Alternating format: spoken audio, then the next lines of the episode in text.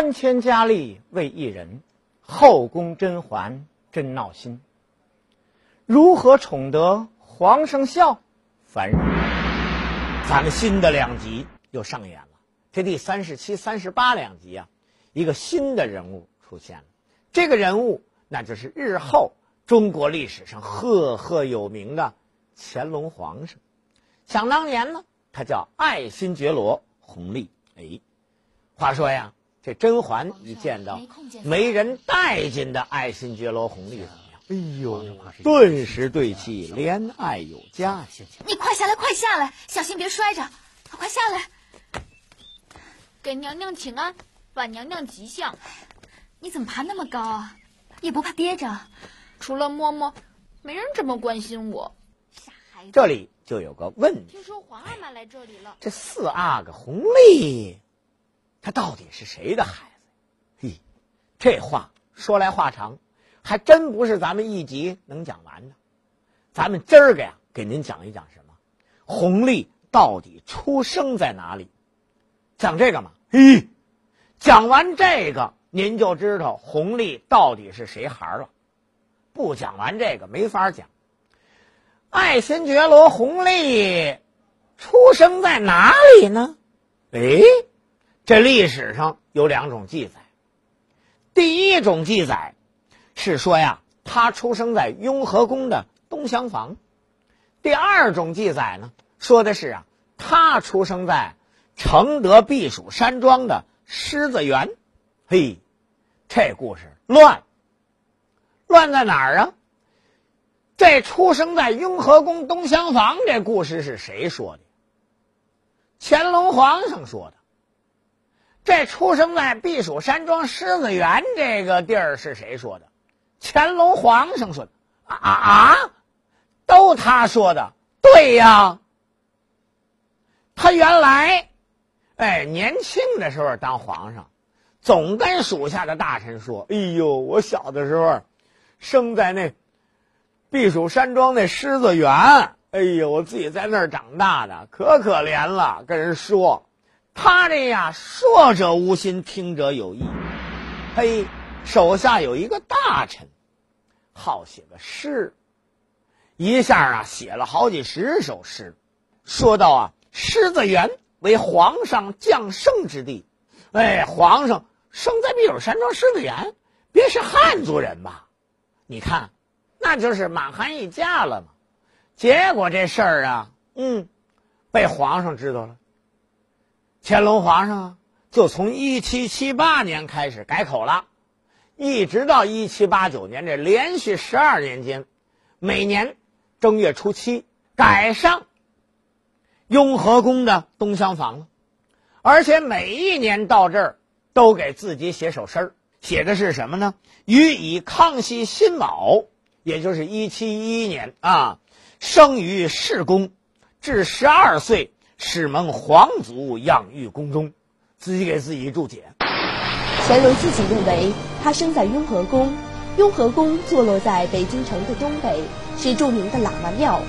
乾隆曾多次以诗的形式表明自己是生在雍和宫，在一首《雍和宫记事诗》中，乾隆更明确地写道：“斋阁东厢须熟路。”一亲为念我出生，这里乾隆不仅认定自己诞生在雍和宫，而且还点出了具体的出生地点，就在雍和宫的东厢房。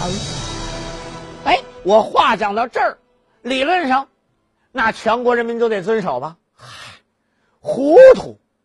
那阵儿科学技术又不发达，没有网络，没有微博，没有电视，没有广播。你说你生哪儿，人家就信了，谁信呢？先问问你自己信吗？哎，甭说信不信了，皇上殡天了，太上皇啊，他殡天的时候，太上皇一七九九年正月初三，皇上死了。哎呦，他这一死啊，新皇上其实已经当了好几年了啊，当三年多的新皇上，也就是嘉庆。赶紧的成立治丧委员会，哎，这治丧委员会下面有事儿啊，分成三组人马。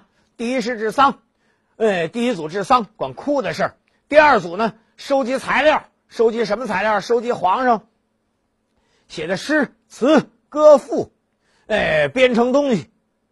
哎，第三组采买，哎，通知各国，哎，分成几组人马，其中这第二组人马跟第一组人马就发生了冲突。冲突什么呢？第一组人马得在皇上的领导之下写一个什么告全国各族人民书，对不对？死人了吗？哎，得告诉全国人民，哎，我家皇上姓甚名谁，祖籍哪里，生在何地，对不对？都是这样吗？就在发往世界各国的悼词上，嘉庆皇帝明确写道：“先皇乾隆生于承德避暑山庄狮子园。”乾隆的出生地随着这封悼词，再一次在当时的众多国家引起了争议。出完毕。那一波整理先皇诗词歌赋的人，整理出了皇上刚才写的诗六首诗。皇上，您爹说，您爹呀不是生在承德避暑山庄狮子园。他改口说他生在雍和宫的东厢房嘞，啊！赶紧改改改，那怎么改呀？把送往全世界各国的悼词都追回来，重新送他一份。谁听你的呀？人家朝鲜就没听。就等到人朝鲜人朝鲜说：“哟，这个悼词啊丢了，真丢了，人存档了。”结果。在今天朝鲜文的记载中，中国的皇上出生在避暑山庄的狮子园，而中国的记载中，皇上生在这雍和宫的东厢房。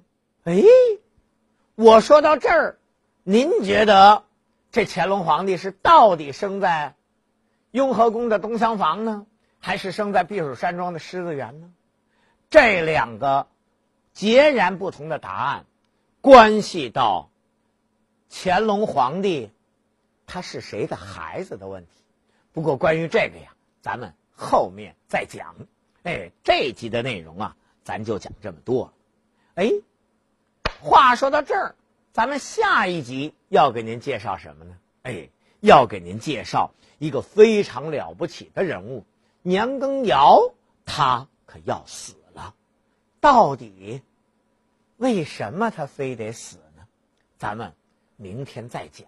这里是凤凰视频独家录制播出的，哎，《甄嬛后记》，我是纪连海，咱们明儿见呢，您呢？